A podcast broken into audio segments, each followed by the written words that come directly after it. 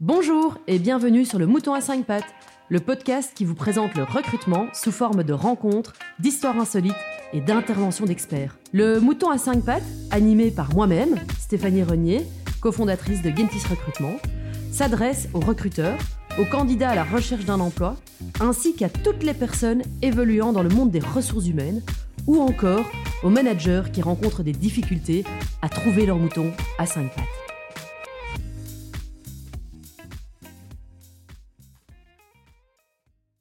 Bonjour à tous, euh, bienvenue dans le Mouton à 5 pattes. J'accueille aujourd'hui Anaé. Anaé, bonjour. Bonjour. Anaé, dis-nous un petit peu ben, qui tu es tout d'abord. Donc euh, moi, Anaé Guémard, je travaille pour euh, la société Finstrel. Finstrel, c'est une société spécialisée dans les menuiseries extérieures qui est située en Italie. Et donc moi, je gère euh, le marché luxembourgeois et Bruxelles en partie. Donc je gère tout ce qui est B2B, donc les menuiseries, les architectes et les grands comptes. Ok, super. Alors aujourd'hui, on va parler d'un témoignage sur mon boss est mon ami. Alors tout d'abord, tout d'abord, pardon, euh, on va euh, bah, planter un peu le décor. Quel est euh, ton parcours professionnel? Donc mon parcours professionnel, moi j'ai travaillé pendant 13 ans dans les ressources humaines, dans les ressources humaines et le service juridique dans les ressources humaines. Ensuite, j'ai complètement bifurqué dans ma, ma, vie professionnelle et donc là maintenant je travaille pour une société active dans la fabrication de la menuiserie extérieure. Et donc, ça fait trois ans que je travaille pour Finstral. Un chouette boulot avec une chouette entreprise, avec euh, beaucoup d'opportunités euh, pour euh, apprendre sur soi et apprendre avec les autres surtout, et dans une super bonne ambiance. Donc voilà.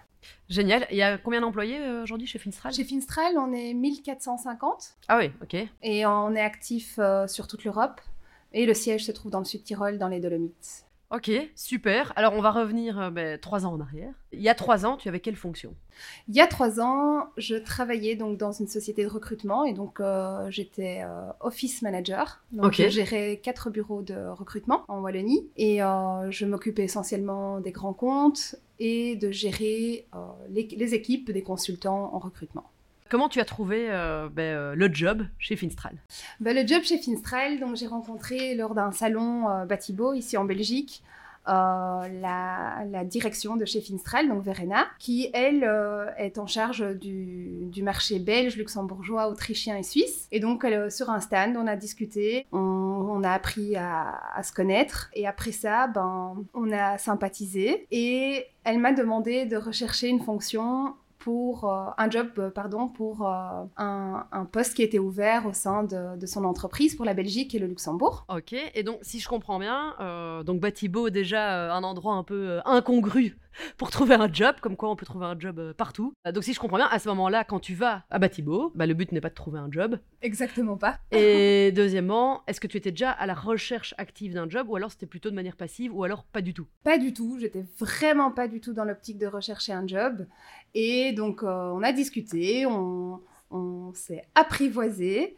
Et après elle m'a demandé ben dis euh, toi qui es dans le recrutement est-ce que tu pourrais me trouver un profil que je recherche pour la Belgique et le Luxembourg? Et ça c'était combien de temps après euh, Batibo c'était le jour même ou non non non pas le jour même. C'était euh, exactement 3-4 semaines après j'ai été skier dans sa région dans les Dolomites italiennes. Et c'est là qu'on a discuté. Elle est venue me rejoindre mais vraiment c'était pas du tout planifié non plus. Et après ça ben elle me dit bah tiens bah je recherche un candidat. Et donc donc, j'ai cherché pour elle, mais avant même de, de vraiment me mettre euh, à chercher un candidat et de demander au consultant de rechercher un candidat, bah, j'ai regardé la fiche de poste euh, de travail et puis après je me suis dit pourquoi pas changer complètement? Je sais pas ce qui s'est passé honnêtement, mais je sais pas. J'ai postulé pourtant, je me disais ok commercial je le suis, euh, sympathique je le suis. Enfin bon les, les points, les soft skills ça ça allait, mais d'un point de vue est-ce que je suis ingénieur ou est-ce que je suis architecte, est-ce que j'ai de l'expérience dans la construction, pas du tout. Mm-hmm. Et donc du coup j'ai postulé pour ce poste euh, à l'époque, donc il y a trois ans. Est-ce que tes affinités avec Verena ont joué un rôle euh, dans la prise de décision à ce moment-là? Pas du tout. Pas du tout, du tout, à part euh, les soft skills, parce qu'elle m'a fait une réflexion lors de, de l'entretien, enfin juste quand l'entretien s'est terminé. On a discuté et elle me dit la direction a aimé tes soft skills, mais c'est clair que tu n'as aucune compétence technique et aucune compétence sur le marché de la construction. Donc ça, c'était, c'est vraiment quelque chose qui m'a, qui m'a marqué lors de cet entretien. Mais bon, moi, j'ai été sereine parce que je me suis dit, bon, bah, si on me retient pas, je comprendrai totalement vu le profil très technique. Et donc ça, c'est, ça, c'était un point qui m'avait marqué. Ok, et tu as eu combien d'entretiens en tout? Alors, j'ai eu trois entretiens en tout. Trois entretiens et donc là tu as rencontré qui pendant le processus? Alors j'ai rencontré son oncle qui est le CEO de l'entreprise. J'ai rencontré les ressources humaines et elle. Donc trois entretiens. Ok, mais donc euh, Verena, tu l'avais déjà vue avant en vacances quoi je l'avais vue en vacances. Elle est venue deux jours me rejoindre, donc euh, ou un jour, je me souviens plus, mais en tout cas, on n'a pas eu un face-to-face pour l'entretien, quoi. C'est ça. Et donc du coup, j'ai envie de dire un peu coup de foudre amical euh, sur Batibo. Vous vous revoyez au ski, c'est combien de temps après Trois, quatre semaines. Trois, quatre semaines après, vous passez deux jours ensemble au ski. Là, je suppose, tout se passe bien. Et donc tu es engagé combien de temps après Entre Batibo et, la signature du contrat, il y a combien de temps qui se sont passés? Batibo au mois de mars, avril euh, le ski et le premier entretien, le premier échange au mois de mai par mail, réponse fin mai et euh, premier entretien en Italie au mois de juillet. Ok, et tu commences donc à travailler? Le 1er octobre. Le 1er octobre. Ok, donc ça prend quand même un petit peu. Ça a pris son temps, quoi. Parce que je ne pouvais pas quitter l'entreprise où j'étais euh, avant. Ok, tu avais un, préavis à prester? Euh, J'avais pas envie de laisser mon patron comme ça, donc j'ai terminé, euh, j'ai vraiment terminé les dossiers, etc., qui avaient d'ouvert. Belle conscience professionnelle. Alors en octobre, donc euh, tu commences là-bas le 1er octobre, est-ce que tu rapportes directement à ce moment-là à Verena? Entre le premier jour où j'ai postulé pour ce poste et l'entretien, j'ai toujours pensé que j'allais avoir le directeur de vente comme responsable direct. Donc j'étais un peu sereine, bah, c'est un responsable comme un autre, euh, on ne connaît pas, donc on va s'adapter, on va voir si ça match. Elle m'a appris juste à la signature du contrat que ça allait être ma responsable. Et honnêtement, le 1er octobre, je commence en Italie par des formations et la visite de l'entreprise, etc. Et là, je me suis dit, zut, ça va être ma responsable. J'ai pas envie. Quand tu lui expliques euh, bah, ta crainte, elle en a pas vraiment parlé, elle est restée très pudique par rapport à ça, peut-être son caractère, mais elle est restée très pudique par rapport à la situation, en tout cas pendant les trois minutes où j'ai discuté avec elle. Et elle m'a dit non, non, t'inquiète pas. Donc voilà, c'était très à son image. Euh, comment se passent euh, les premiers jours là-bas? Les premiers jours, j'ai été beaucoup en formation pendant un mois. Mhm. J'étais en formation très intensive euh, dans l'entreprise. Ayant une fille de 6 ans, à l'époque, elle avait 3 ans, donc je faisais beaucoup d'allers-retours. Donc c'est vrai qu'on se voyait pas beaucoup le, premier mois. Et après, ben, j'étais très indépendante. J'ai été vraiment très indépendante directement. Et c'est vrai que je rapportais beaucoup et je discutais beaucoup. Il y avait une communication hyper ouverte entre nous, que ce soit professionnel ou à titre privé. On a le même, les mêmes centres d'intérêt. On est toutes les deux des mamans d'enfants de, à l'époque, 3 et 4 ans. Et donc, du coup, ben, on échangeait sur nos enfants, les photos, c'était beaucoup de discussions par WhatsApp, euh, le week-end, le soir. Mais on a toujours, en tout cas, j'ai imposé naturellement dès le début, entre 7h30 et 17h, j'envoyais pas de photos de ma fille. Elle en envoyait pas, je sais pas si elle s'est dit que pendant les heures de travail, elle ferait pas ça, mais le soir, on envoyait, euh, je fais la vaisselle, je regarde Netflix. Euh, euh, je chante Comme des potes, courir, ou oui, voilà, vraiment. Mais pendant, les choses qu'avec une pote, pendant tes heures de travail, tu pourrais envoyer un WhatsApp, c'est pas grave, tu es sur la route, tu vois un truc, tu l'envoies. Mais avec elle, je me suis autodisciplinée en me disant, entre 7h30 et 17h, on s'envoie pas ce genre de photos. Et, euh, et donc voilà. Et donc, tu as mis une barrière un peu claire depuis le début. Euh, est-ce que ça vous est quand même arrivé d'avoir des moments, je vais dire, amicaux pendant le boulot? Oui, totalement peut-être quasi tous les jours. Euh, quand on fait ben, le, allez, par exemple, au Luxembourg, je gère carrément euh, seule. Et elle a été vraiment très présente, chose que dans la direction chez Finstral, ils sont présents, mais pas à ce point-là. Et donc, elle faisait des, visites euh, clients avec moi. On mangeait ensemble le matin, le midi, le soir, on logeait dans le même hôtel, les chambres l'une à côté de l'autre. Donc, on était tout le temps ensemble. Et c'est vrai qu'elle s'est mise dans l'opérationnel chose qui n'est pas à la base son rôle. Et je, l'en remercie parce qu'elle m'a beaucoup appris. Et on a toujours travaillé, mais vraiment, bah, tiens, au lieu d'aller manger pendant une heure, on allait, euh, bah, comme toute maman qui se déplace, on est obligé d'acheter des cadeaux. C'est pas l'enfant qui l'impose, c'est notre conscience. Et donc, du coup, bah, on, passait plus de temps dans le magasin de jouets pendant le lunch que d'aller manger. Mais donc, euh, voilà. Donc, ça nous arrivait, ça nous arrive encore maintenant énormément, donc, euh, d'avoir ces contacts hyper amicaux pendant les heures de travail. Est-ce que tu trouves que le fait d'avoir ben, commencé à travailler avec ben, quelqu'un qui est devenu extrêmement proche, quoi, a été plutôt une aide ou un handicap?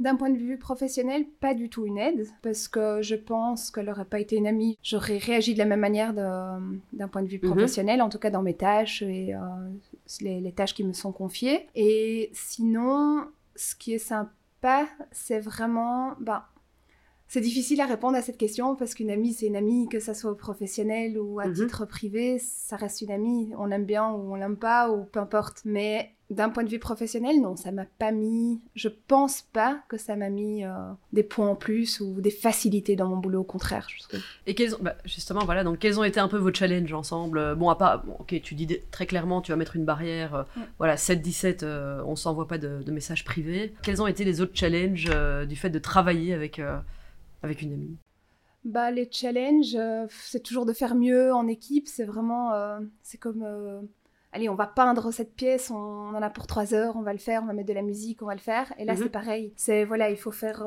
6 euh, millions, on va les faire, ces 6 millions, peu importe comment, et j'ai pas besoin de quelqu'un d'autre, euh, je vais y arriver. Elle est motivante, elle est pas, elle a, toujours des bonnes idées, elle est très posée, elle a, on a des caractères totalement différents, elle est beaucoup plus calme, moi je suis super euh, tout le temps excitée. Les caractères qui sont différents, plus l'entente, a fait que les challenges ont pu être relevés.